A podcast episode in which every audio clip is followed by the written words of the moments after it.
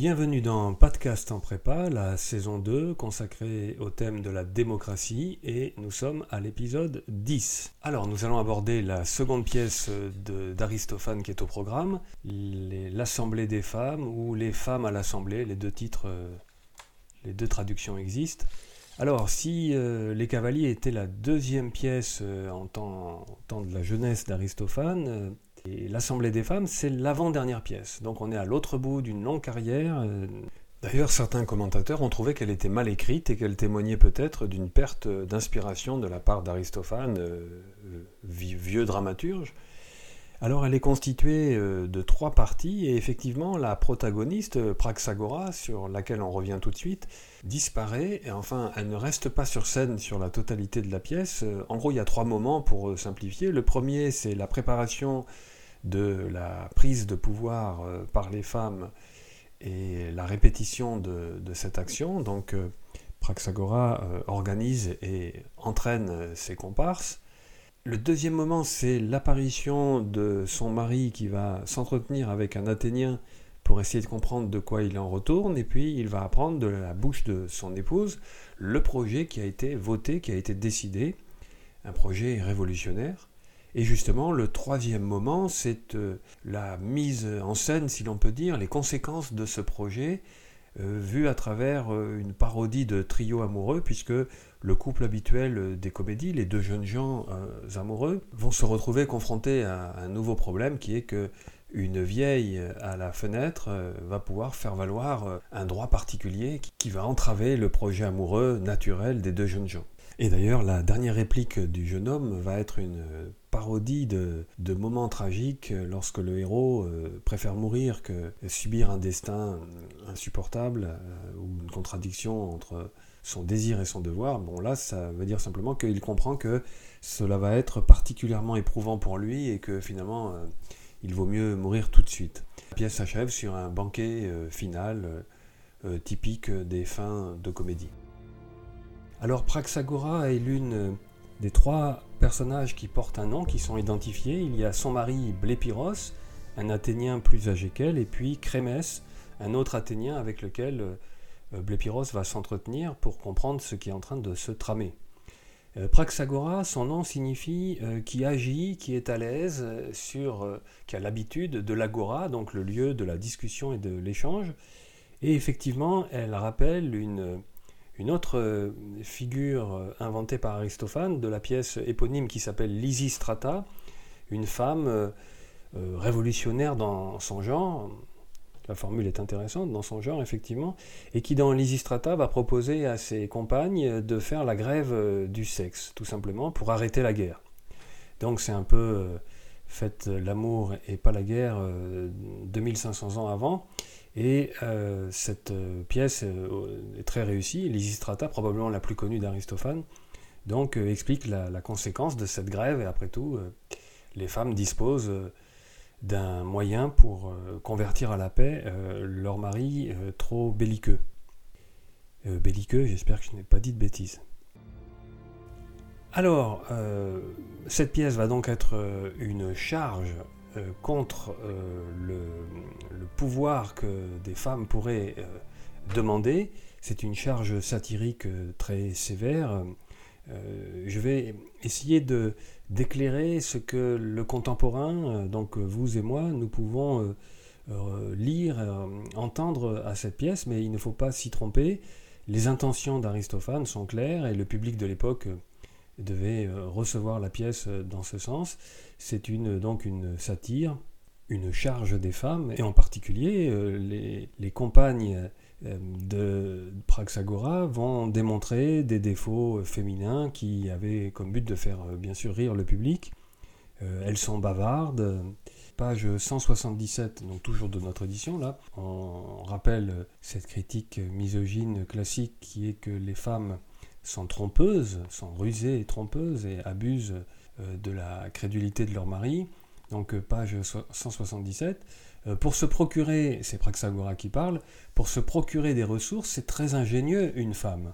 Et au pouvoir, elle ne serait jamais trompée, car elles ont elles-mêmes l'habitude de tromper. Autrement dit, effectivement, c'est un peu comme le charcutier qui était appelé au pouvoir parce qu'il était particulièrement inculte et médiocre humainement, donc parfait pour être un chef d'État, eh bien, puisque à l'Assemblée, la démocratie met en place des démagogues, comme on l'a vu à l'épisode précédent, et donc des menteurs, eh bien, quoi de mieux qu'une femme? C'est ce que Praxagora vient de dire, et donc, comme si elle ne mesurait pas évidemment c'est Aristophane qui parle, comme si elle ne mesurait pas la portée euh, qui vise à la fois la démocratie, règne de la tromperie, et les femmes comme euh, euh, rusées par naissance. Et puis bien sûr, vous vous rappelez ce que j'ai évoqué à l'épisode précédent, le corps bas, le corps de la sexualité, de l'alimentation, de l'ingestion, de la digestion et donc de la défécation. Bon, alors là, les femmes, évidemment, ce sont des objets sexuels avant tout, donc plusieurs allusions l'érotisation du corps féminin euh, sont présentes. Et page 180 par exemple, et là ça n'est pas Praxagora mais une, celle qui est nommée dénommée la deuxième femme qui parle, et qui dit Nous nous souviendrons de lever les mains, puisque c'est ce qu'il faut faire euh, à l'Assemblée, car euh, nous avons l'habitude de lever les jambes. Voilà. Donc objet sexuel. Et donc ce que souligne Aristophane, c'est que L'idée est piquante, voilà, l'idée est piquante d'imaginer des femmes euh, au pouvoir, des femmes qui vont singer, il n'y a pas d'autre mot, les hommes, avec euh, barbe postiche et habits euh, masculins, qui vont singer les hommes, et la pièce a pour but de nous faire rire de ces femmes qui ont décidément une idée particulièrement farfelue et donc, et donc amusante. Alors quel est le projet qu'une telle femme, Praxagora, peut suggérer à ses compagnes d'aventure Sachant qu'à l'époque, vous vous rappelez, les femmes ne sont euh, pas même des citoyennes. Elles n'ont pas le droit euh, de vote euh, ni le droit d'être élues. Et donc quel est le projet qui peut germer d'une telle, idée insensée? Eh bien à la page 168, vous voyez que la septième femme dit par exemple Et comment une assemblée de femmes avec des sentiments féminins arrangera-t-elle la masse? Parce qu'à l'époque, les valeurs du rhéteur, les valeurs du logos qui réussit à convaincre et à motiver et à faire avancer à la fois la justice, le bon, le vrai, le juste, hein, vous vous rappelez, le logos platonicien, c'est à la fois tout cela, c'est le dialogue, le discours, la parole et ce que je viens d'évoquer.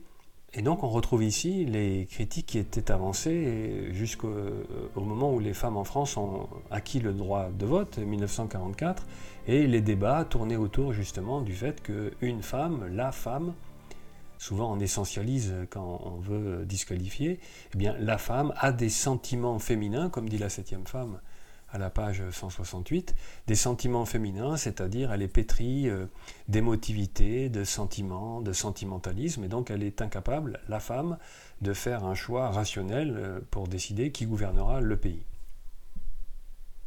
Alors l'idée qui va euh, germer d'une telle démarche est loin d'être farfelue, elle est, enfin plutôt, elle est farfelue, et c'est ce que Aristophane veut que l'on perçoive, mais elle est loin d'être déstructurée, c'est une idée très précise. Alors d'abord, Aristophane, puisque c'est lui bien sûr à nouveau qui, parle, c'est ce qu'on appelle la double énonciation au théâtre. Hein. Les personnages s'adressent les uns aux autres, miment une action, mais en fait c'est le dramaturge que l'on entend et qui s'adresse lui directement, triple énonciation même, qui s'adresse non pas aux autres personnages par le truchement des personnages, mais directement au public.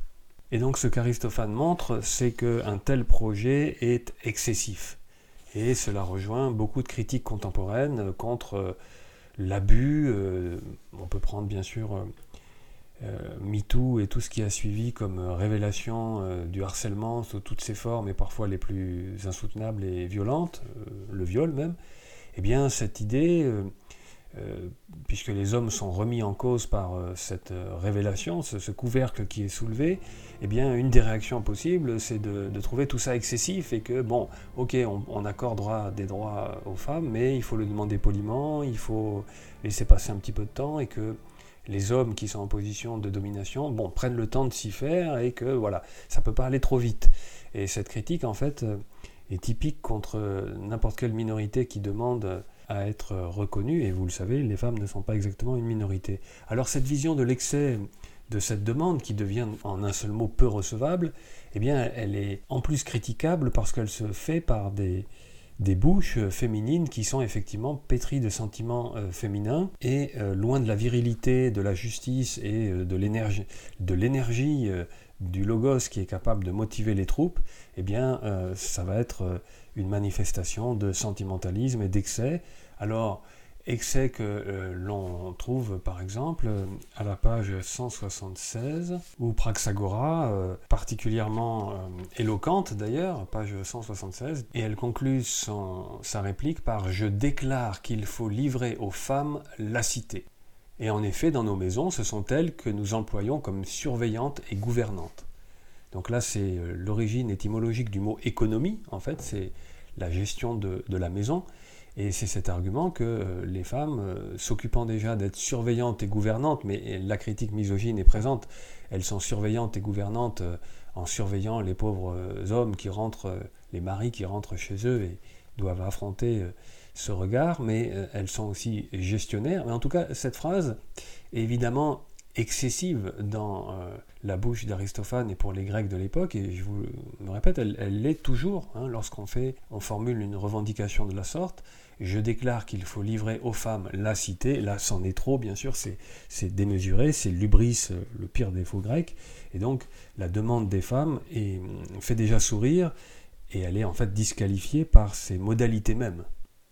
Voilà, nous sommes entrés dans cette comédie d'Aristophane, nous avons vu la dimension euh, structurellement misogyne, et eh bien il nous reste à examiner une question passionnante, de savoir si cette pièce, une comédie inventée dans le cadre de la démocratie athénienne, et même la comédie est un produit de la démocratie, vous l'avez compris, ce public présent est un homologue des électeurs euh, à l'Assemblée, à l'Ecclésia. Eh bien, la question se pose, euh, lorsque l'on fait, comme Aristophane, une comédie visiblement misogyne euh, qui vise à faire rire de l'outrecuidance des femmes, eh bien, est-ce que cela ne permet pas, malgré tout, de faire avancer la question des droits des femmes? Et pour le dire autrement, voilà la structure misogyne.